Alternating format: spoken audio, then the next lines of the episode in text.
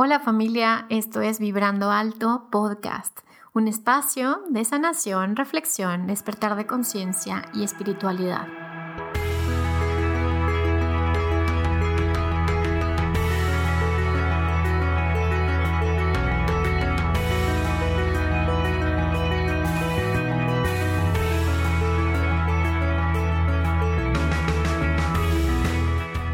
Yo soy Verónica Fuentes y soy autora, sanadora, terapeuta, madre y un ser de luz que como tú vino a experimentar en este planeta Tierra.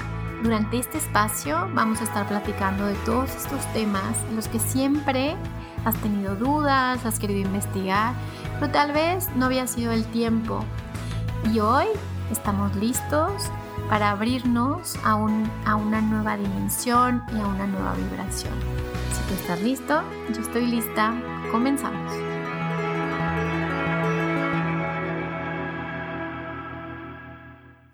Hola, hola, ¿cómo están? Bienvenidos a un episodio más de Vibrando Alto Podcast. Prácticamente el episodio de hoy es el más importante de todos los episodios que he grabado y yo siento que, por eso les digo como que el libre albedrío, siento que es un tema un poco del ego, porque creo que hay un camino y hay un destino y, y hay este acompañamiento de la energía del creador, de la energía divina, que te va llevando a transitar esos momentos importantes, no solo para ti, sino también para la humanidad. Entonces, el día de hoy tenemos un tema que justo se llama Expresa aunque se te quiebre la voz, porque en este episodio se me va a quebrar la voz, pero eh, como dice Paula, es incómodo, pero es más incómodo para el que lo vive. Y creo que son estos temas que hay que, hay que platicar, hay que ponerlos ahí para que, para que se iluminen, para que podamos a través del amor hacerlo diferente a como lo hicieron nuestros ancestros, a como lo hizo la humanidad en el pasado. Y estamos en un punto muy importante, eh, eh, como yo les digo, en el planeta Tierra, de despertar de conciencia. Y este es un tema vital, para mí el más importante. Vamos a mirar a nuestros niños, Vamos a mirar a nuestro niño, nuestra niña y vamos a platicar de este tema que es el abuso sexual infantil y adolescente. Y obviamente la energía de Dios me trae a la mejor persona para hablar de esto, aquella que tiene ya este plan de alma en su corazón.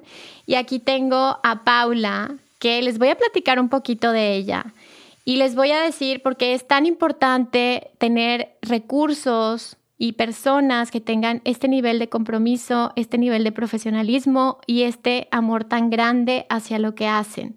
Ella, Paula, es psicóloga titulada con honores de la Universidad Anáhuac del Norte. Es especialista en el trabajo psicoterapéutico con niños, adolescentes, padres y familias.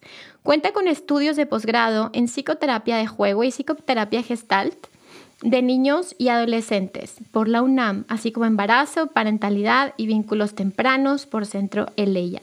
Estudió un máster en asesoramiento educativo familiar por la Universidad de Valladolid y una maestría en psicoterapia psicoanalítica de niños, que está ahí, está trunca, pero ahí va, ¿verdad, Pau? Ella se ha especializado en prevención de abuso sexual infantil y trabajado con niños y padres este tema desde hace 10 años.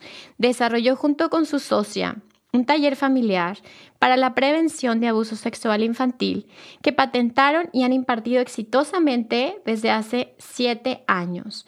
Ha trabajado como psicoterapeuta infanto-juvenil realizando evaluaciones, psicoterapia, orientación vocacional y asesorías a padres y familias. Es conferencista y tallerista a nivel nacional e internacional desde hace 15 años. Cofundadora y ha dirigido el Centro Infantil de Aprendizaje Emocional 360 a la par que estableció su práctica privada, atendiendo a niños, adolescentes y padres de familia. En todos estos temas vinculados al desarrollo emocional, psicología, crianza y maternaje. Hoy, Paula se dedica a asesorar a padres, impartir talleres, conferencias y grupos de apoyo, así como psicoeducar a través de su cuenta de Instagram y todo el contenido de valor que nos comparte Paula. Entonces, Paula, hoy vamos a platicar de este tema incómodo tan importante. Yo cuando inicio el podcast siempre digo familia, porque prácticamente mi comunidad, mi audiencia, ha sido una familia y ustedes creen que yo los he sanado porque dicen, es que Vero, tus palabras me sanaron, pero a veces no saben todo lo que ustedes han sanado en mí y todo lo que ustedes me han acompañado en este camino y en este proceso. Yo soy sobreviviente de abuso sexual y ven, se me quiebra la voz porque ese es el tema de hoy que se nos quiebre la voz. Y con todo y que se nos quiebre, te abro mi corazón para decirte que yo sobreviví, y que, y que tuve mucha ayuda de, pues yo digo que de planos espirituales para sobrevivir. Sin embargo, mi intención es que no, no pase ya. Mi intención es que conmigo a nivel generacional se termine esto, Pau. Y por eso decidí salir de ese secreto familiar, porque dije, aquí se termina. Ni un hijo, ni un sobrino, ni un nieto, de aquí se acaba esto, inicia una nueva historia y así lo digo también para la humanidad. Ojalá que en esta generación y en este momento pongamos la intención para que esto termine. Paula, bienvenida y muchas gracias por estar aquí. ¿Cómo estás? Hola, Vero. Muchas gracias por invitarme. Me siento muy, muy contenta de poder hablar de este tema, particularmente contigo. Mi intención es dar muchísima información y sobre todo honrar tu experiencia que nos haces favor de abrir este, y que creo que va a llegar a muchas personas para justamente evitar que más niños se sumen a las estadísticas que son tan graves en nuestro país y en el mundo. Ay, gracias, Paula. La verdad es que en la mañana le decía, Paula, no dormí nada, pero en la mañana tuve esta visión en una meditación de, de miles de niños que decían gracias y son todos estos niños que a veces aún ni nacen, a veces no han nacido, a veces sí, a veces están viviendo algún tipo de abuso, a veces eh, no los estamos mirando porque estamos ocupados los adultos en otras cosas. Y este episodio es para mirar esto, ¿no? Para mirar porque para mí los niños son la esencia, es nuestra conexión directa con lo más puro y eh, lo más amoroso que hay en el mundo. Entonces, a ver, Paula, vamos a iniciar por el principio. ¿Cómo, cómo defines tú, o cómo se define más bien, un abuso sexual infantil o adolescente? ¿Cómo, cómo definimos esto? Una situación de abuso siempre tiene que tener desigualdad de poder y de autoridad. Es persuadir, coaccionar o forzar a un menor eh, a participar en una actividad que tiene como objetivo el placer sexual. Esto se puede dar entre, entre dos menores de edad o se puede dar con un adulto y un menor de edad. Se puede dar en cualquier circunstancia en donde uno tiene más poder o más autoridad que el otro. Y el abuso, pero no solamente es de contacto, ¿no? El de contacto que, que todos conocemos. Y, soy muy cruda con mis palabras, discúlpenme, Está perfecto. Pero es así como es, es como es un abuso de contacto, incluye penetración, incluye tocar, ver, chupar eh, los genitales, este, boca, ano, eh, vulva, pene, testículos, este, y eh, esto es lo de contacto. Y el abuso sexual de no contacto, que es el que a veces nos llega a confundir un poquito más, porque eh, pues puede ser un poco más sutil. Por ejemplo, poner a ver eh, a niños pornografía, ponerlos a escuchar un acto sexual, fotografiarlos en, posiciones sexuales, mirarlos desnudos mientras se cambian con esta eh, mirada de deseo. todas estas circunstancias, hoy justamente en la mañana trabajaba con una mamá con una situación con su chiquita, en donde me decía, bueno, es abuso sexual que una persona de de la otra pareja, la pareja de su pareja, de su expareja, perdón, se meta a bañar con, e, con ella, cuando ella no lo quiere, se siente como, por supuesto que sí, sí es un abuso, ¿no? La huella psicológica que deja un abuso, yo siempre digo, pero es, hagan de cuenta que un, perdón por el anuncio, un tenis Converse talla 8, ¿sí? Esa es la huella que deja. A veces la arena está más, eh, menos compacta y la huella es muy profunda. A veces la arena está muy compacta y la huella es menos profunda. Digo, sí, menos. Eh, aquí me refiero a la estructura de la persona, ¿no? A, los elementos que traemos, la estructura yoica, ¿no? Lo que traemos nosotros como para adaptarnos, ser resilientes, etcétera. De eso depende la profundidad de la huella y también depende de la frecuencia y la intensidad del abuso.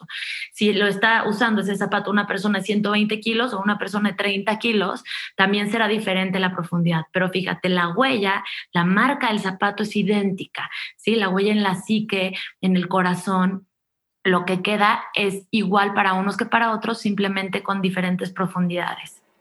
Ok, ahora, eh, ok, esa es como la definición de abuso sexual. ¿Cuáles son los síntomas? Porque pues seguramente pues no, espero que no, pero obviamente puede pasar que digas, es que mi hijo esté actuando raro, o este niño que es mi sobrino, o que esos síntomas que te dicen, híjole, hay algo ahí que, que no está, algo que pasó y que cambió algo. ¿Cuáles son estos síntomas, Pau? Sí, siempre va a haber algo, pero que nos va a indicar que algo está sucediendo. Por eso nosotros como papás eh, tenemos como la obligación de estar muy cerca, de observar a nuestros hijos, de tener una buena comunicación y confianza.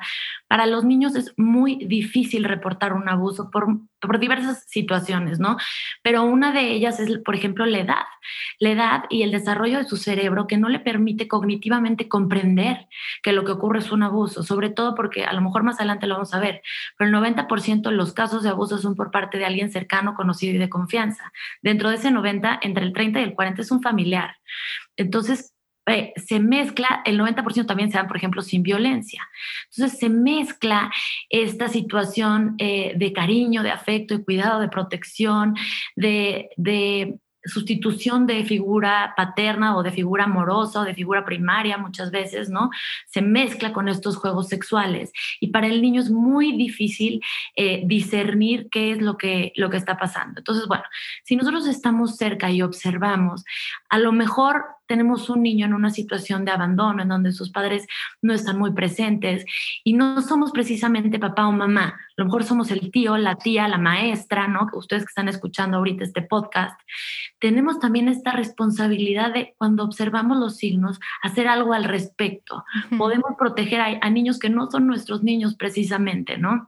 ¿Cuáles son estos signos? Bueno, el, foco rojo que se prende de inmediato es cuando la conducta se sexualiza, la sexualización de la conducta. Por ejemplo, cuando un niño este, quiere constantemente tocar los genitales de alguien más o que toquen sus genitales, eh, cuando realiza movimientos copulatorios con otras personas o con sus juguetes en el juego, ¿no? Realiza movimientos copulatorios. Eh, a veces, por ejemplo, entre los dos años y medio más o menos y los cinco años, cinco y medio, están pasando por una etapa de identificación psicosexual en donde va a ser natural que ellos tengan mucha curiosidad por el cuerpo, por ver y ser vistos, están dándose cuenta que existen diferentes genitales, ¿no? Y tienen curiosidad. Aquí va a ser muy común que se presente un poco de sexualización, pero es distinto. No es un tema en donde hay movimientos copulatorios, no es un tema en donde yo quiero que me toquen eh, y tocar. Es un tema más bien como de ver y ser visto, de jugar a roles, el doctor, la enfermera, el papá, la mamá, el beso en la boca, súper común en esta edad que quieran dar besos en la boca. Pero estos niños están cargados de, de, una energía sexual que se observa. O sea, me tocó un caso, ¿no? De una abuelita que cuidaba a su nieta y me marcó me decía, es que estoy observando que agarra la hermanita de su hermanito, la niña de cinco años, el hermanito de tres, la mete dentro de su ropa interior para que le estimule, o se baja los pantalones en el columpio y abre las piernas para que le estimule. Esto es sexualización de la conducta.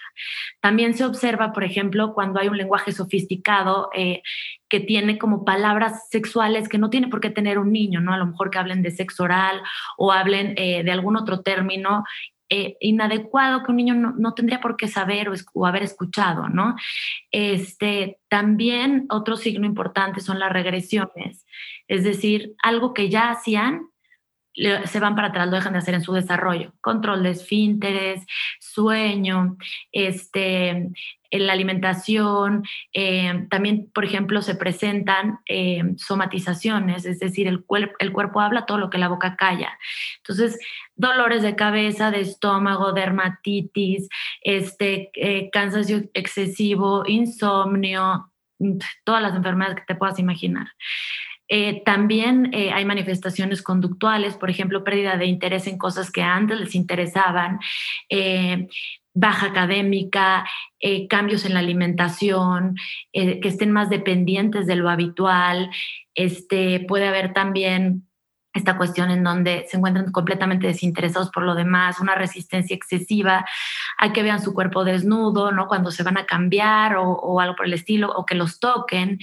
Eh, hay algunos de estos signos que pueden manifestarse también por cualquier otro tema emocional, pero nosotros vamos a hacer un panorama general y cuando vemos varios focos rojos que se prenden, vamos a poner atención. Hay niños, por ejemplo, que empiezan a ser muy agresivos o autolesionarse o a lesionar a otros o incluso a manifestar estas mismas conductas que ellos han vivido en primera persona hacia otros niños, ¿no? O hacia otras personas.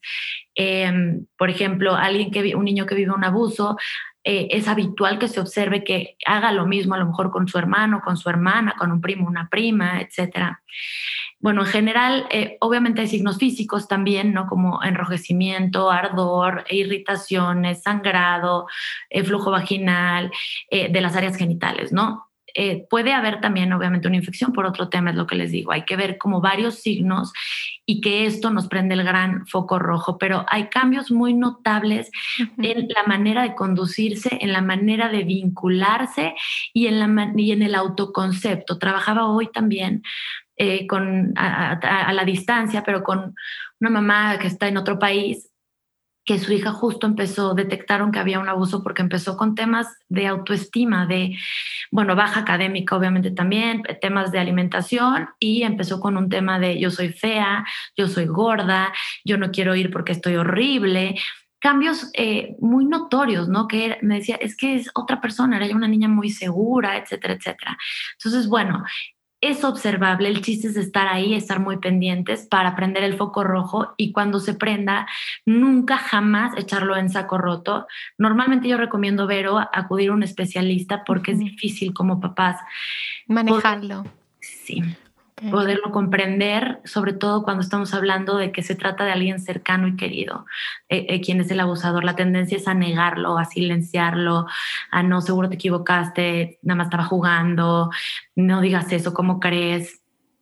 Ahora, ¿qué pasa, Paula? Como, bueno, en mi caso, por ejemplo, yo empecé a, a darme cuenta o destaparlo hasta los 20 tres años.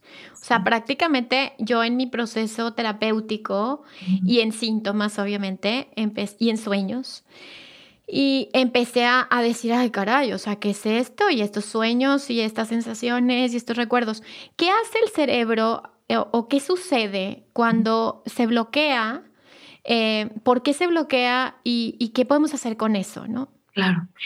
Eh, la idea, bueno, es importante saber que, sobre todo hay estos bloqueos cuando el abuso es frecuente, cuando o cuando es muy intenso, pero sobre todo cuando es frecuente, ¿sí? Cuando este se repite, hay un mecanismo de defensa que se llama escisión. El cerebro, hagan de cuenta que se escinde, es decir, se divide. Y entonces tenemos dos realidades. Una que es la realidad real, la que vivimos con el abuso, y otra que es a dónde se va nuestro cuerpo. Las personas que sufren de abuso muchas veces reportan esta, este fenómeno que se llama despersonalización, que es como separarse de su cuerpo. Claro. Como mirando desde arriba, separándose, yéndose a otra realidad. Y esta decisión es justo como todos los mecanismos de defensa, es lo que nos ayuda a sobrevivir. Porque si nosotros eh, lo, lo mantenemos cuestionado, podemos tener una fractura en la psique, lo, lo que nos puede llevar a un brote psicótico, ¿sí? Nos podemos psicotizar. Y entonces la mente es muy inteligente y dice, ¿cómo me protejo de, este, de un brote psicótico, de desestructurarme por completo y de manera permanente? Entonces, ¿cómo me protejo con este mecanismo de defensa en donde yo escindo como si esto no fuera real? Lo vivo como un sueño. Yo he tenido casos que también me platican, es que yo creía que me lo imaginé o yo creía que era un sueño, yo no sabía que sí fue verdad, ¿no? Justamente porque entra esta decisión que nos protege y se divide y se separa. La realidad es que eh, estando en esta situación tan frecuente, estamos hablando ya pues de de un ambiente o un entorno que no está observando, que no está poniendo suficiente atención, porque para llegar a este punto tuvo que haber ha habido como muchos episodios, ¿sí? Y en estos muchos episodios tiene que haber manifestaciones en el niño, manifestaciones que los padres tienen que ser capaces de observar y a lo mejor no saben de dónde viene, porque dicen, hay algo raro aquí, algo pasa con mi hijo y necesito poner atención, necesito ir con un especialista, necesito detectar qué ocurre. Eh, eh, con mi hijo, ¿no? Por, por, eso es tan importante la prevención, porque si, si los niños tienen estas herramientas y los padres también, es mucho más fácil, no te digo eh, que vamos a, a quitar totalmente la probabilidad de que un niño esté en una situación de abuso, pero sí te digo que le vamos a dar los recursos suficientes para que detenga y reporte. Totalmente. Que denuncie. A lo mejor no podemos evitar que esté en esa situación, pero sí vamos a poder evitar que se perpetúe, que continúe. Wow, digo, la verdad es que estoy impresionada por, por la claridad con la que lo, lo platicas, Paula. Digo, yo, yo te digo, a mí se me destapó mucho más grande, mi cerebro buena onda, ¿no? Eh, sin embargo, eh, es muy difícil cuando lo destapas a una edad muy grande y lo quieres hablar o lo quieres denunciar, porque dices, bueno, me pasó esto, y la típica, ¿no? ¿Y por qué no lo dijiste antes? Entonces, esa, esa parte es como muy difícil. ¿Cómo se maneja eso? Obviamente entiendo que, que en las leyes, la autoridad, pues desgraciadamente en México le falta mucho, pero ¿qué se hace a nivel familiar? A ver, primero cuando un niño te dice, mamá, me pasó esto, o sea, ¿qué recomiendas tú en ese momento que te está diciendo qué hacer? Y por otro lado, cuando ya pasó mucho tiempo y entonces llega contigo una, una paciente y te dice, Paula, me pasó esto. O sea, ¿qué haces en ese momento y qué pasa también con las leyes en ese momento? Sí. Bueno, cuando un niño lo reporta en el momento en que está ocurriendo, yo les puedo decir que por estadística la probabilidad de que un niño mienta es prácticamente nula. Sí, entonces siempre hay que creerles. Cuando un niño reporta que lo tocaron, le pidieron tocar o tuvieron algún tipo de contacto sexual o algo que le incomodó, sí o sí le vas a creer. Tú como adulto sé muy compasivo contigo porque la tendencia natural del hombre es a negar algo doloroso. Cuando tú te enfrentas a cualquier dolor, el mecanismo de defensa inicial es negar. No, no, no es cierto. Oye, se murió. No. Oye, no. Estás enfermo de... No. ¿Sí? Este es el primer mecanismo. No me lo creo. ¿Sí?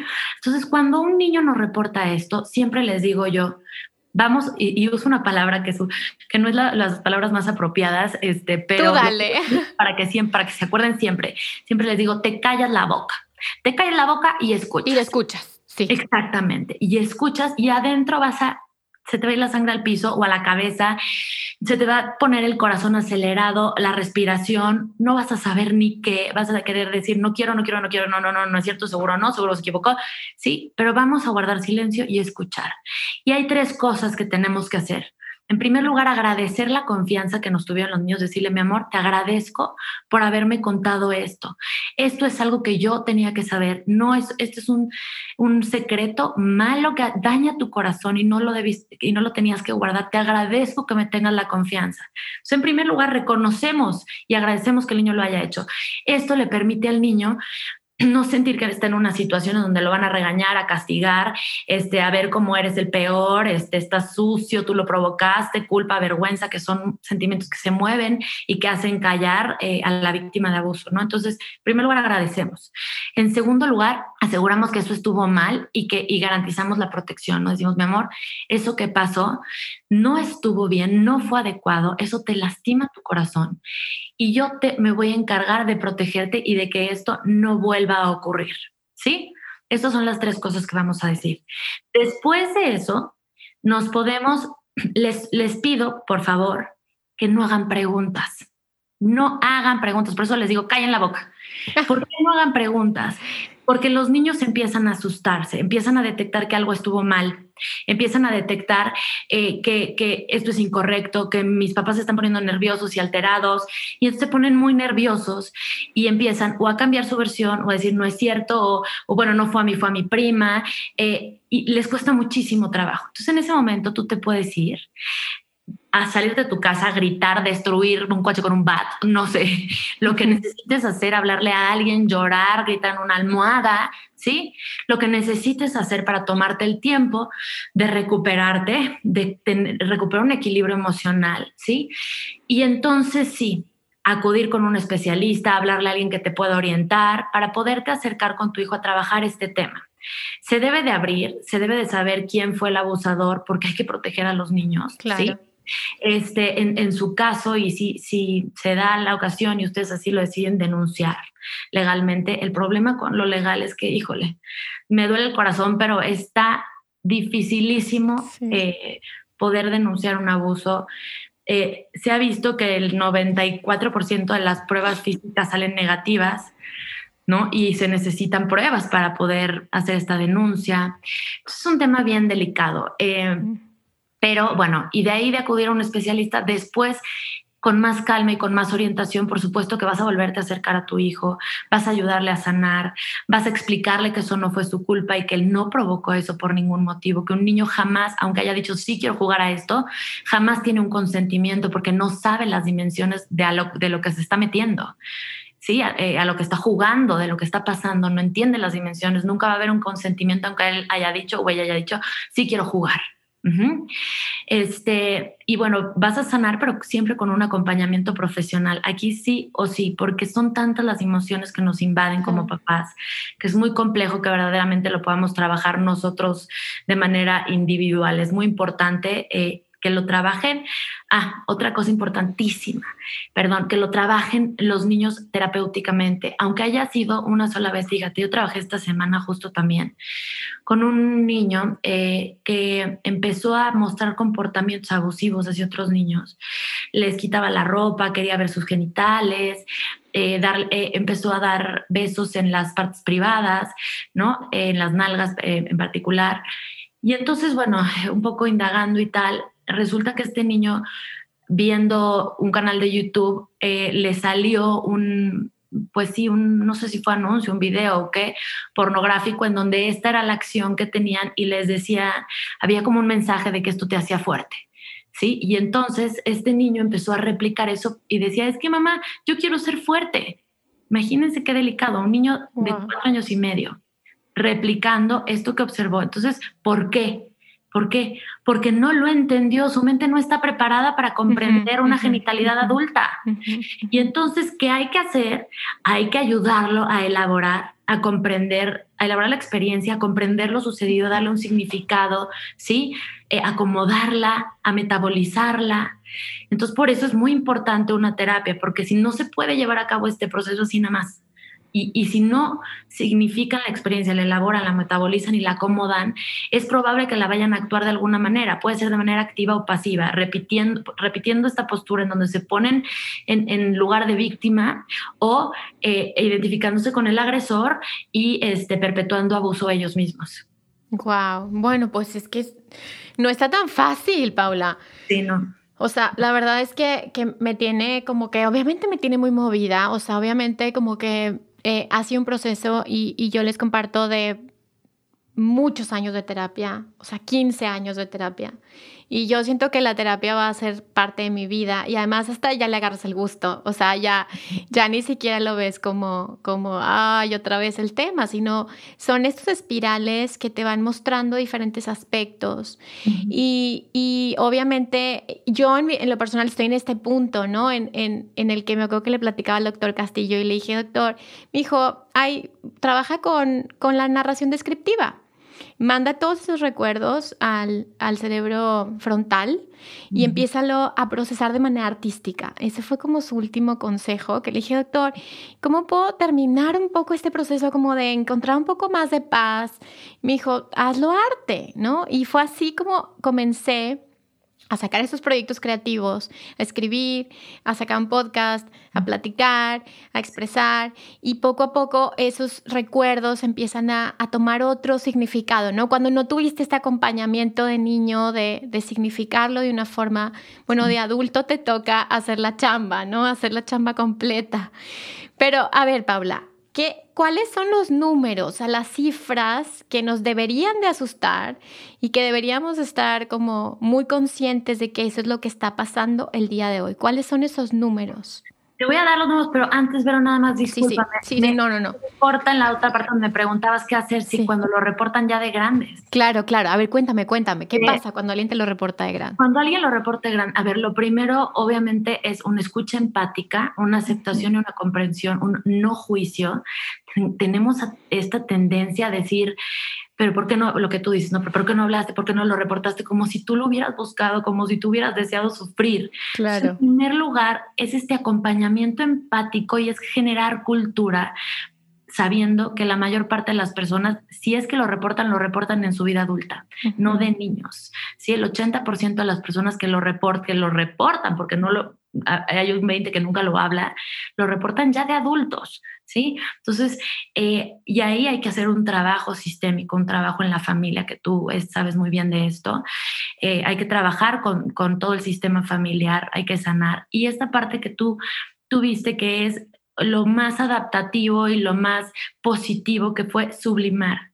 Sublimaste la experiencia, es decir, convertiste en algo positivo algo que fue muy doloroso, lo pusiste a trabajar en positivo, en productivo, en dar a otros, si lo convertiste en algo que, produjera, desde el arte hasta esto que estás haciendo de comunicar, de sanar, etc.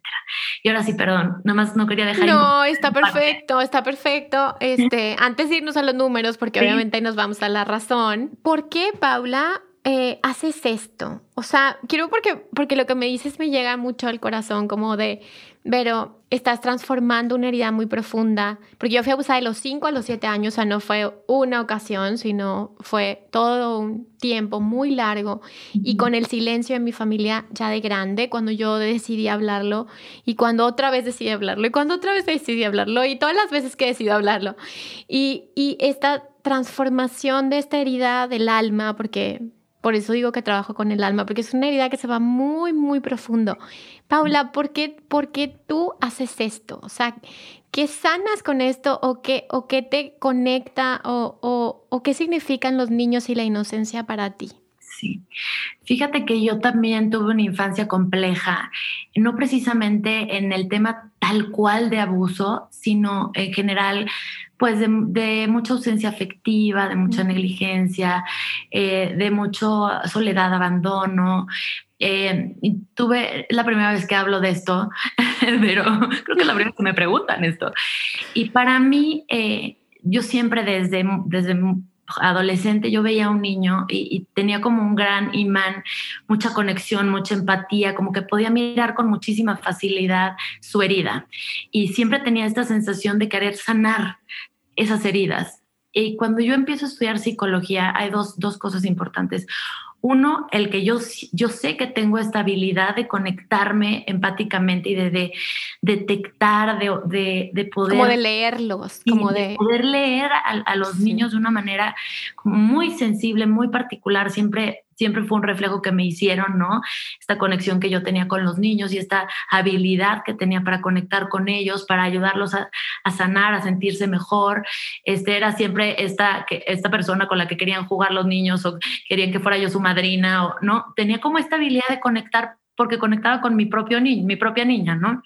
Y a la vez, este, esta cuestión en donde yo decía, bueno, en psicología te llega un adulto tan herido, tan lastimado, hay tantas cosas que ya no puedes hacer mucho o puedes medio, medio ayudarle a seguirse adaptando, pero ya no hay mucho. Y decía yo, ¿y si llegamos antes? O sea, para mí el tema de prevención en todos los aspectos siempre ha sido muy motivación, muy motivante, ¿no? De, y si llegamos antes, y si yo llego antes, antes de que ocurra, antes de que la herida ya sea más profunda, antes de que tenga a raíz de esto experiencias terribles que le den un autoconcepto muy pobre o que le hagan vivir una vida de, de mucha frustración, de poca satisfacción, de una gran tristeza. ¿Y si llego antes? Y entonces empiezo yo con esto y, en el primer trabajo en el que caigo, una clínica muy, muy afamada de México en, en psicoterapia, fue, fue, mi primer trabajo. Yo estaba, el día que me gradué, yo ya tenía trabajo, lo tenía ahí, y ahí te, te manejaban una herramienta de prevención de abuso sexual infantil en la cual me capacitaron y empecé a trabajar con, con este tema. La vida me fue llevando a conectarme, eh, me mueve mucho, mucho el tema, eh, el pensar que podemos hacer tanto, o sea, que hay tantos niños que tienen esta herida tan profunda, como que para mí esa conexión con el sufrimiento humano, con el sufrimiento de un niño en particular, es algo que me mueve mucho, pues por mi propia historia.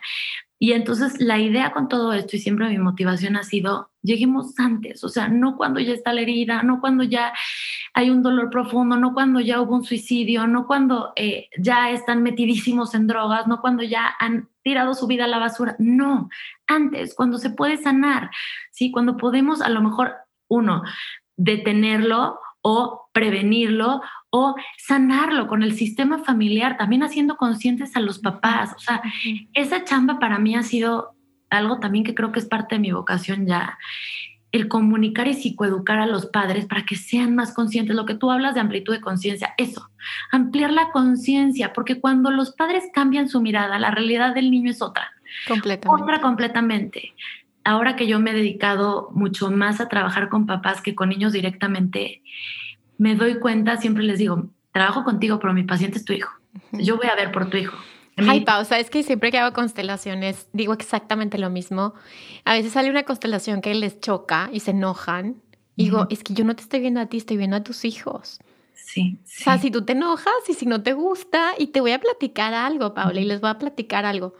La vida me, me llevó en algún momento a constelar a la familia de un pederasta, a la esposa y a los niños, a los hijos. Los que llevaron a, la, a la mujer, a la esposa, fueron los hijos. Y a la hora que yo pongo, imagínate, yo consteladora abusada poniendo la constelación de la familia del abusador. Reto para ti, qué fuerte. Eh, yo me acuerdo que yo respiraba y me sentaba en una silla y decía, Dios, ayúdame porque esto está muy cabrón, pero si me pusiste aquí es porque puedo. Y, y en este momento, cuando yo veía cómo sufrían los hijos del abusador, cargando las consecuencias de él, sentí una compasión tremenda. Sentí, se cuenta que mi corazón se abrió y dije, es que a esos niños también estoy dirigida. No solo a los niños de los que fueron abusados, sino los que abusan, porque, Eso. porque se convierten o en abusadores o en abusados. Cuéntanos esa, esa dualidad, eso, eso que hace el ego de el que fue abusado, abusa. Cuéntanos un poquito, Pau, ¿qué se te mueve con esto que te platico?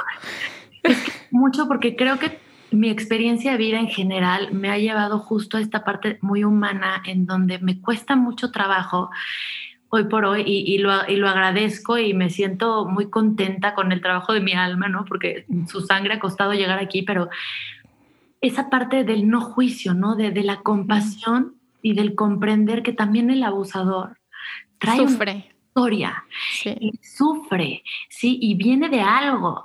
Eh, eh, bueno, me voy a ir a, a, tu pregunta, pero justo me movió mucho y me quedé un poco clavada justo en eso, ¿no? En, en, en este eco que me hace lo que estás diciendo tú, esa mirada compasiva, no solamente al niño que es abusado, pero también al que abusa. ¿Y, cómo, ¿Y cómo podemos abrazar a los abusadores? O sea, ¿cómo, cómo podemos mirar con este amor y decir, tú también sufriste. ¿Cómo, ¿Cómo le haces, Paula? Yo lo hago todo el tiempo, la vida me lo pone, la verdad. O sea, la vida me pone enfrente como esta integración de opuestos, como esta hasta agradecimiento, que ese es lo más sí. canijo de todo. Sí. Totalmente, es que no sabes cómo resueno contigo en esto. O sea, bueno, a nivel personal, yo creo que ha sido un trabajo. Eh, tiene que ver obviamente mi profesión, tiene que ver, que ver también el observarte a ti mismo, el observarme a mí misma, ¿no? El poder integrar, siempre digo el yin y el yang, ¿no? Lo blanco y lo negro y decir, mira, mira todo esto blanco, sí, padrísimo que tienes, pero mira todo esto negro también, es tuyo también, también eres tú. Y eso creo que el poder integrar y, y, y hacer parte de ti como estas dos partes opuestas o ambivalentes. Totalmente te permite conectar también con el otro y, y, no juzgar a nadie y empezar a ver al otro desde su historia, desde sus experiencias, desde, desde quién es, cómo fueron sus padres, su infancia, lo que vivió, los vacíos, los huecos, el desamor, este, qué lo lleva a, a, a tener estas, estas cuestiones, porque aparte lo que, eh, los actos que perpetúan, que son terribles, uh -huh. tienen más que ver con ellos mismos que con el hacer daño a alguien más. O sea, o sea, lo que, te, lo que hacen no es querer lastimar a alguien, es un tema de ellos con ellos, ¿sí? sí. De un vacío, de un dolor, de una réplica. Y en esto que hablabas de la dualidad, es así funcionamos, así funciona el hombre. Hay un, hay un, un meollo del asunto, por así decirlo, ¿sí? Un núcleo. Y de ese núcleo uno puede identificarse hacia el lado negativo o positivo. Es decir, vamos, te voy a poner varios ejemplos. Un, hay en dos personas un mismo núcleo como este impulso agresivo de abrir, de ver sangre, de tocar los órganos, de tener esta curiosidad o morbo, ¿no? Hacia esta parte del cuerpo. Y uno se convierte en un asesino serial y el otro se convierte en un médico. Esto, por ejemplo, es sublimar. ¿Sí? El convertirse en un médico es sublimar, es ese mismo impulso agresivo, convertirlo en algo productivo. ¿sí? No se quita el impulso, solo se convierte, se transforma, se manifiesta de una manera distinta. Luego, hay, por ejemplo, otro ejemplo, ¿no? Un, niño que es ya sea negligido o eh, literalmente agredido en casa. Vamos a hablar de, agresión verbal, psicológica, etcétera, ¿no? O algún tipo de abuso. ¿Qué va a hacer este niño? Dependiendo de su estructura yoica, dependiendo de lo que trae de fábrica y de lo que trae también caracterológicamente hablando, es decir, lo que va aprendiendo con la vida, de su personalidad, se va a identificar con la parte pasiva y, pues sí, de víctima y quedarse en este lugar de víctima, o se va a identificar con este agresor en donde va a decir, a mí me está destruyendo tanto ser esta víctima que yo tengo que identificarme con la parte fuerte de esta situación que es mi agresor y tengo que replicar lo que él hace en otros lugares, en otros ambientes, en otros entornos, porque si yo me quedo con la parte de víctima, si me quedo en esa posición, me destruyo. ¿Sí? Me da este, lo que decíamos de los mecanismos de defensa, ¿no? Este brote psicótico en donde me desestructuro por completo. Y entonces como mecanismo de defensa, yo lo que hago es que me identifico con esta figura del agresor y entonces al yo identificarme y llevar a cabo las mismas acciones que él lleva, yo experimento esa fuerza que él tiene y entonces mi psique se mantiene un poco más cuestionada. Yo sé que es algo patológico, Qué fuerte.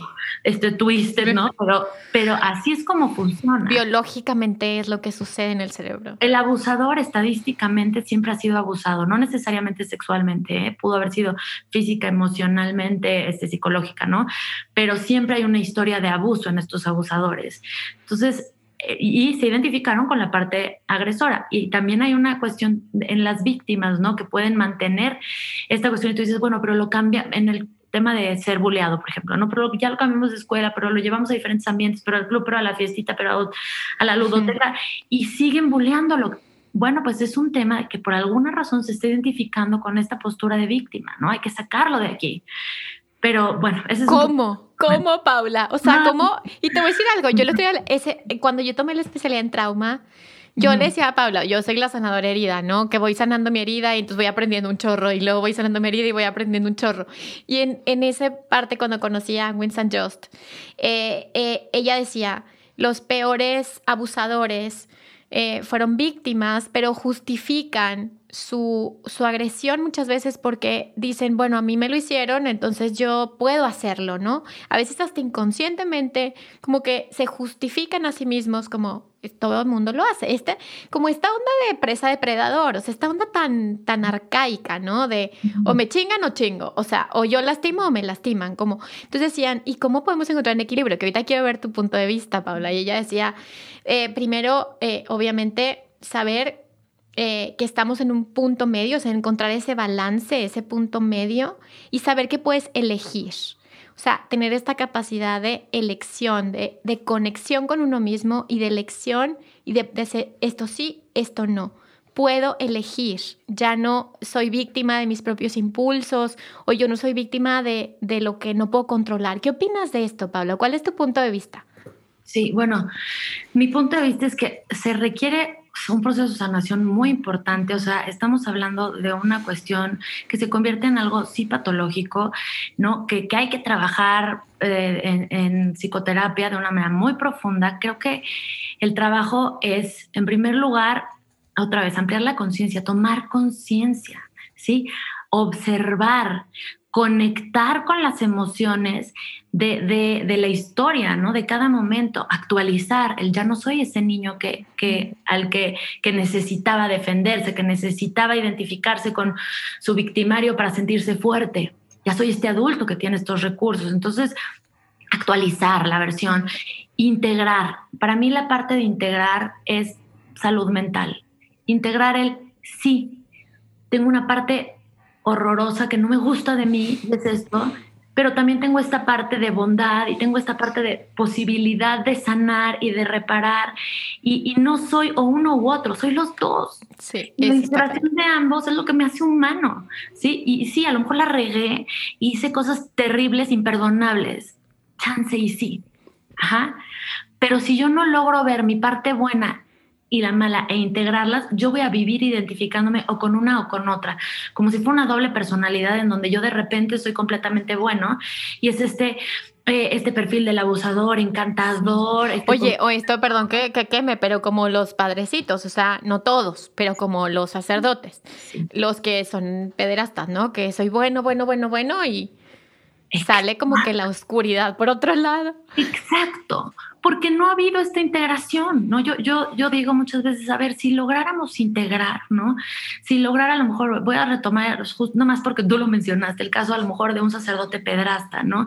Si este sacerdote pedrasta hubiera podido ver su parte oscura, hubiera podido trabajar su trauma, su raíz, por qué necesita ser tan bueno, qué hay detrás, hubiera podido aceptar también sus impulsos, tengo un impulso sexual impresionante, ¿cómo lo puedo sublimar? Siendo a lo mejor muy afectuoso, permitiéndome tener otro tipo de relaciones, poniéndolo en otras cuestiones, pero el punto es que se niega y se reprime. Entonces, no, no, no, no, no, es cierto, yo no tengo impulso sexual, yo soy célibe, yo, no, la castidad. Y entonces... Dios me va a castigar, tipo, tengo que ser bueno, tengo que ser bueno, bueno, bueno. Si yo tengo ese impulso significa que ya eh, me voy a ir al infierno, esto está muy mal, ¿no? Y, y si pudiéramos ser tan humanos como para decir, oye, espérame, soy humano, sí, tengo un impulso sexual muy grande, Sí, ¿cómo lo voy a canalizar? ¿Qué puedo hacer con esto? ¿no? Como hacer conciencia en esos momentos, como... Y aceptarlo como parte de ti, ¿sí? Claro, a veces nos dan ganas de gritar y golpear e insultar a alguien. Sí, todos sentimos ambivalencias. En cualquier relación humana va a haber ambivalencias. No puedes amar completamente a alguien. Siempre hay, me encanta, me cae perfecto, me hace reír muchísimo, pero me choca esto. ¿No? Claro, claro. Amo a mis hijos y quiero estar cerca de ellos, pero please llévenselos un ratito, ¿no? O sea, hay esta dualidad que es parte de la vida del ser humano en las relaciones con otros y en las relaciones con nosotros mismos. Entonces, para mí es tomar conciencia, obviamente, este, aceptar, vivir, revivir estas emociones, resignificarlas, aceptarlas y volver eh, actualizando el ya no soy este niño, ya no tengo cinco años, ya no estoy en esta situación, no, ya tengo todos estos recursos y integrar. Soy esto y soy esto, soy las dos cosas, soy todo. Sí, y elijo mi día a día actuar. Qué belleza, o sea, qué belleza lo que, lo que acabas de compartir. Ahorita nos vamos a las cifras, antes de que se acabe. Pero qué, qué, belleza, porque, porque es justo de lo que se trata este podcast. O sea, justo de más allá de esta, de esta visión que tenemos limitada de bueno, malo, entonces yo me peleo con los malos porque yo soy buena y entonces yo soy la hija de puta, entonces me excluyo. Y toda esta dualidad, creo que estamos en un momento en el que la vida nos está diciendo, unan, o sea, integren, como somos uno, todos somos uno. Esto refleja un aspecto de ti mismo, esto refleja un aspecto del clan, un aspecto del sistema familiar que no se ha mirado, quién ha abusado antes, qué, qué, qué relaciones sistémicas hay con otros clanes, ¿no? Como que qué... Y vivimos en, en, un, en un país donde ha habido revolución, la revolución, la independencia, despojos, abusos, o sea, nuestra propia conquista fue un abuso, ¿no? Entonces, toda esta memoria, qué, qué interesante que podamos trabajarla, qué padre que lo, puedan, lo podamos trabajar sin que te pase, o sea, sin que tengas que vivirlo. Qué padre que puedas mirar las experiencias sin que tengas que sufrirlas. Hay quien nos tocó sufrirlas o vivirlas más bien. Porque yo también creo en cosas de vidas pasadas y también creo que, que el alma escoge ciertas cosas que a veces son muy difíciles y muy duras, pero porque sabe que algo muy bueno viene después de todo eso. A ver, Pau, cuéntanos las estadísticas para que hagamos conciencia de esto y cuéntanos qué podemos hacer cada uno de nosotros para cambiar o transformar esto que está pasando. Por supuesto. Bueno, a nivel de estadísticas, te platico nada más como introducción que las estadísticas que, tenemos no son como muy confiables. ¿Por qué? Pues porque el abuso no se denuncia en general, eh, pero mucho menos en México. Entonces, bueno, tenemos cifras más o menos mm. este, en las que nos podemos basar. Por ejemplo, en el 2019 la OCDE nos catalogó como primer lugar en abuso sexual infantil. Del mundo. A México, ajá, del mundo en México. Eh, en el INEGI habló de cuatro de cada diez niños y seis de cada diez niñas abusados en su infancia antes de eh, como la edad máxima entre 9 y 12 años. También se habló de que eh, los abusos en niños hombres se dan más entre los 2 y los 6 años y en mujeres entre los 6 y los 12 años. Se habla también de que entre el 30 y el 40% de los abusos son perpetrados por un familiar, papá, mamá, abuelo, abuela, tío, tío, tía, eh, primo, prima, hermano, hermana. El otro 60% es por parte de una persona cercana, conocida y de confianza, es decir, este, los papás de mi amiguita, mis vecinos, este, la maestra. Se dan en el 90% de las ocasiones en lugares en donde niños deberían de estar seguros y en este mismo 90% se dan sin violencia, es decir, como un juego. Hay un mecanismo que usan los abusadores que es hacer de los niños, hacerlos sentir pares, ¿no? Como tú y yo somos iguales, como ellos se bajan a ser un poco más niños. Eh, y entonces para el niño también es muy difícil porque no es como este adulto que me vino y me impuso violentamente un juego que a mí me incomodó. Es como mi par con el que yo juego y a veces juega lo que yo quiero y ahora voy a tener que jugar lo que él quiere aunque a mí como no tipo Michael Jackson, ¿verdad? En el documental. Exactamente, tal cual tal cual así. Entonces, bueno, estas son un poquito las estadísticas de manera global. Cuando los niños son menores de 6 años, el porcentaje de abusadores que, que son otro menor es más alto que, que, los mayores de 6 años. Esto también es importante saber, eh, porque no solo es un adulto, ¿no? Es otro niño mayor también el que puede, el que puede abusar. Ok. O sea, puede ser, eh, ¿qué edad hay de diferencia o más o menos para que sea un abuso entre niños? O sea, que que tiene que ser qué edad más grande? Solamente es, es este, que haya una disparidad en, en, autoridad o en poder. Por ejemplo, pueden tener la misma edad, pero uno ser más corpulento que el otro. Pueden tener la misma edad, pero uno tiene hermanos grandes y ha visto pornografía con ellos, ¿no? Cuando no hay igualdad. Por eso también es bien delicado. bueno, son idénticos y los dos estaban curiosos y no, aquí hay que ver, es, es muy, es muy delicado y muy, muy sí. muy sutil. o sea, tendría que ver cada caso, ¿no? Particular. Sí, sí. ok, ok. Y en cuanto a lo que se puede hacer eh, a nivel de prevención, híjole, es que este es el trabajo que a mí me, me, encanta porque hay muchísimo que podemos hacer. Uno, por supuesto, es tener la información nosotros y transmitirle la información de qué. De qué es un abuso, de quién puede ser un abusador, de dónde puede ocurrir un abuso. Se ha visto que los niños que tienen esta información son los niños que han sido capaces de detener un abuso saber eh, los nombres de, su cuerpo, las partes de su cuerpo, saber qué es público y qué es privado, ¿sí? conocer este tema de la privacidad, hablar de secretos buenos y malos, esta es, esto es en cuestión de información, la información que deben de tener los niños. Ahora, eh, hay otro tema que es mucho más relevante y más importante. ¿Por qué? Porque nuevamente los niños cognitivamente pueden saber, nadie debe de verme ni tocarme, ¿no? Pero bueno, mi tío me quiere mucho y es un juego y, ¿no? Aquí es donde entra la confusión. Yo lo que trabajo primordialmente en, en este taller de prevención de abuso sexual infantil que imparto es con las sensaciones corporales. Eso es lo más primitivo. Toda la otra parte racional se da en el córtex prefrontal, que es lo que más tarda en madurar. De hecho, termina de madurar en a los 25 años en los hombres y a los 22 más o menos en las mujeres.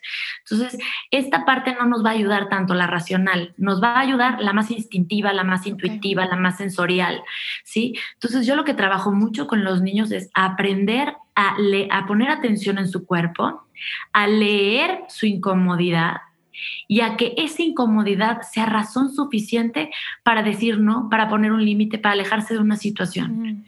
Y enseño a los papás a enseñarles a los niños a hacer esto y a validarles sus límites, ¿no? A respetar estos límites, a validárselos. Eh, les digo siempre que la, prevención está en la vida cotidiana, la prevención está en mandar mensajes en la vida cotidiana, es decir, si yo em, te toco de una manera que a ti no te gusta, pero como soy tu mamá y ya te quiero besuquear, ándale, porque me encanta. Y a ti no te gusta. No te tengo que obligar a, que yo te pueda besuquear. Yo tengo que leer tu incomodidad, ayudarte, o sea, al ayudarte a tomar conciencia de que no estás cómodo diciendo, ay, mi amor, estás haciendo esta carita, como de, ah", ¿no? Me doy cuenta que no te gusta. Dime, ma, no me gusta.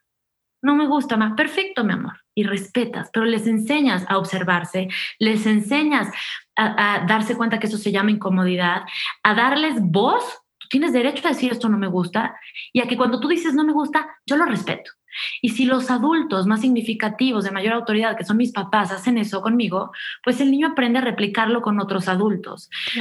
La, privacidad, darles autonomía en, todo lo que tiene que ver con su higiene y con, y con eh, su salud en cuanto a sus genitales, ¿no?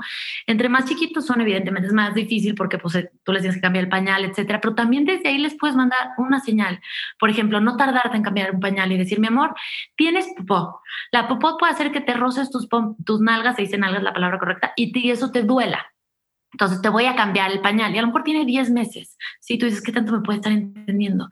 Sí, Tú estás mandando un mensaje no verbal muy potente, donde le dices, mira, ya te abrí el pañal, estoy con una toallita húmeda, ya te limpié, ya no tienes popó, te puse tu, tu pomada y tu pañal, ya te lo cerré, ya terminé. Tú estás narrando, le estás explicando y de alguna manera estás pidiendo permiso, estás explicando que es por su salud, por su higiene, ¿sí? No jugamos durante el tiempo del pañal, ¿no? Eh, un, un, niño de tres años, dos años, que ya se sabe, ya se puede lavar sus genitales mientras lo bañas, a lo mejor tú todavía le ayudas con el pelo, las rodillas, los pies, ¿no?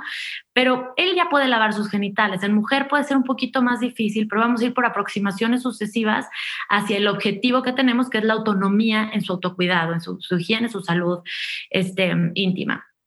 A esto es a, donde nos vamos a aproximar. Mensajes no verbales también como, mi amor, te puedo abrazar, mi amor, te voy a cargar para ponerte en tu sillita. Eso es pedir permiso. Este, tocarles la puerta, aunque tengan tres años, si están en el baño o cerrarles la puerta, vas a ir al baño, ah, ok, y a lo mejor necesitan todavía que tú los limpies, te espero aquí afuera, avísame cuando termines si necesites mi ayuda. Tú al salirte y cerrar la puerta, ¿sabes qué le estás diciendo? Tu cuerpo es tuyo, esta es tu privacidad, tú, no, tú decides, es tu espacio, yo no puedo invadir ese espacio, eso es tuyo, ¿sí? Podemos mandar todos estos mensajes no verbales, hay miles ¿no? de formas de hacerlo, pero eh, lo, que, lo que quiero eh, transmitir es, no solamente es un momento en donde nos sentamos y lo platicamos, sino que es la vida diaria. Tú ves a tu hijo incómodo sentado en las piernas del abuelo, en ese momento, delante del abuelo, con la pena que te pueda dar, le dices, este, Isabel, no te veo cómoda ahí sentada. ¿Por qué no le dices al abuelo que mejor prefieres sentarte a un lado? Y ahí tú le estás confiriendo tu voz, tu autoridad, la, validación para poder fijar un límite a otro, aún siendo un ser querido. Ok. Qué bonito. Digo, qué interesante porque son temas de límites y, creo que vivimos en una cultura donde, donde no nos enseñan mucho los límites y donde nos da pena y, y donde aceptamos, inclusive los adultos, ¿no? Cosas que que no queremos hacer porque nos da miedo decir que no o aceptamos situaciones incómodas en la vida cotidiana. Entonces creo que ese es, híjole, Paula, creo que es un trabajo muy profundo para los papás, para todos, aunque no seamos papás. O sea, creo que es un trabajo muy profundo de ir muy hacia adentro y de mucho amor propio, ¿no? De mucho amor propio. Sí, y de, ¿sabes qué? Dejar a un lado todas aquellas barreras de nuestro ego, nuestro narcisismo, la vanidad, lo que es correcto, lo que no es correcto. No, no, a ver, miremos desnudemos el alma y miremos transparente, ¿no? Busquemos un bien mucho más allá de los estándares de lo que sí, de lo que no debe de ser, de si tienen que saludar de beso, no tienen que saludar de beso, si como, no, como deben de ser las cosas, no, es desnudar tu alma y con muchísima honestidad contigo, mirarte para integrarte, con tu hijo, eh, mirarlo y ayudarle a darse esa mirada, también para desde chiquitos enseñarles a integrarse. O sea, por ejemplo, perdón que, alargue este tema, pero un, ejemplo que ayuda muchísimo también en la prevención que tú dices, ¿qué, ¿qué tiene que ver esto? Es, por ejemplo, ayudarles a tus hijos a ver sus errores como parte normal de la vida y que nada pasa y que te puedan comunicar, la regué mamá, eh, le, le destruí a mi hermana porque estaba muy enojada y le destruí su muñeca favorita. Estaba muy enojado y se la destruí, ¿no? Y entonces tú como papá, en primer lugar, moldear el que tú también hablas de tus errores, pides disculpas y reparas y poderle decir, sí, mi amor, la regaste durísimo. La vas a lastimar cañón, esto le va a doler mucho. ¿Qué vas a hacer? ¿Sí? ¿Cómo vas a reparar? Yo te amo, mi amor, continúa contigo siempre. ¿Sí? Aunque esto me haya molestado, mi amor continúa, ese no se retira. ¿Y qué crees? Yo estoy aquí como papá para acompañarte y enseñarte qué hace uno cuando la riega, ¿no? ¿Cómo repara uno cuando la caga de esa manera? Entonces, ¿qué hacemos? ¿no? Entonces lo acompañas y le enseñas. Y eso es ya estarle enseñando a tu hijo a integrar a integrarse en el negro y el blanco, en lo bueno y en lo malo, lo cual lo va a hacer vivir con más paz, no luchando por reprimir una fuerza que siempre está ahí, sino vivir en paz, sin ansiedad, porque se acepta, se integra lo bueno y lo malo, y eso también le va a ayudar a ser mucho más asertivo, ser más humano, más empático, más conectado y a prevenir, obviamente.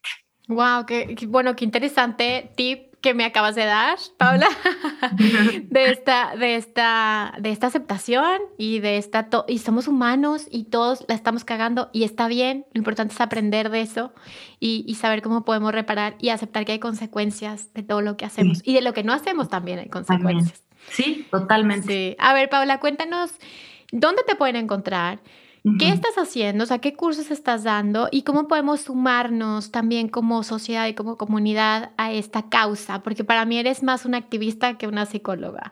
eres una activista, una guerrera eh, en voz de, los que no tienen voz. Eh, ¿Y cómo podemos apoyarte en tu causa? Claro que sí. Mira, bueno, en primer lugar tengo una página en Instagram que se llama mamá.con.ciencia, en donde hablo, sí, de prevención mucho, pero también de temas, todo lo que tenga que ver con maternidad, paternidad, crianza, psicología infantil, todos estos temas. Eh, yo doy el taller, doy esto en versión taller que tiene dos sesiones, es lo más extenso. La segunda sesión trabajamos papás e hijos, para que sean los papás quienes a lo mejor con mi guía, pero ellos quienes transmitan esta información, justo para abrir el canal de comunicación y de confianza y que sea un tema que se hable con los papás de manera como, ay mamá, me así, igual, ¿sí? Entonces, bueno, este taller eh, lo doy más o menos cada tres meses. La versión conferencia procuro darlo cada mes. Eh, ahí siempre estoy anunciando en mis redes este, cuando voy a tener fechas. Pero ahorita justo este mes empezamos, en abril hicimos una campaña que se llama Mi Voz por Ellos, que yo espero y la idea es que se, se haga cada año, ¿no? Mi voz por ellos tiene la intención justamente de levantar nosotros como adultos, usar nuestra voz por aquellos que no pueden hablar.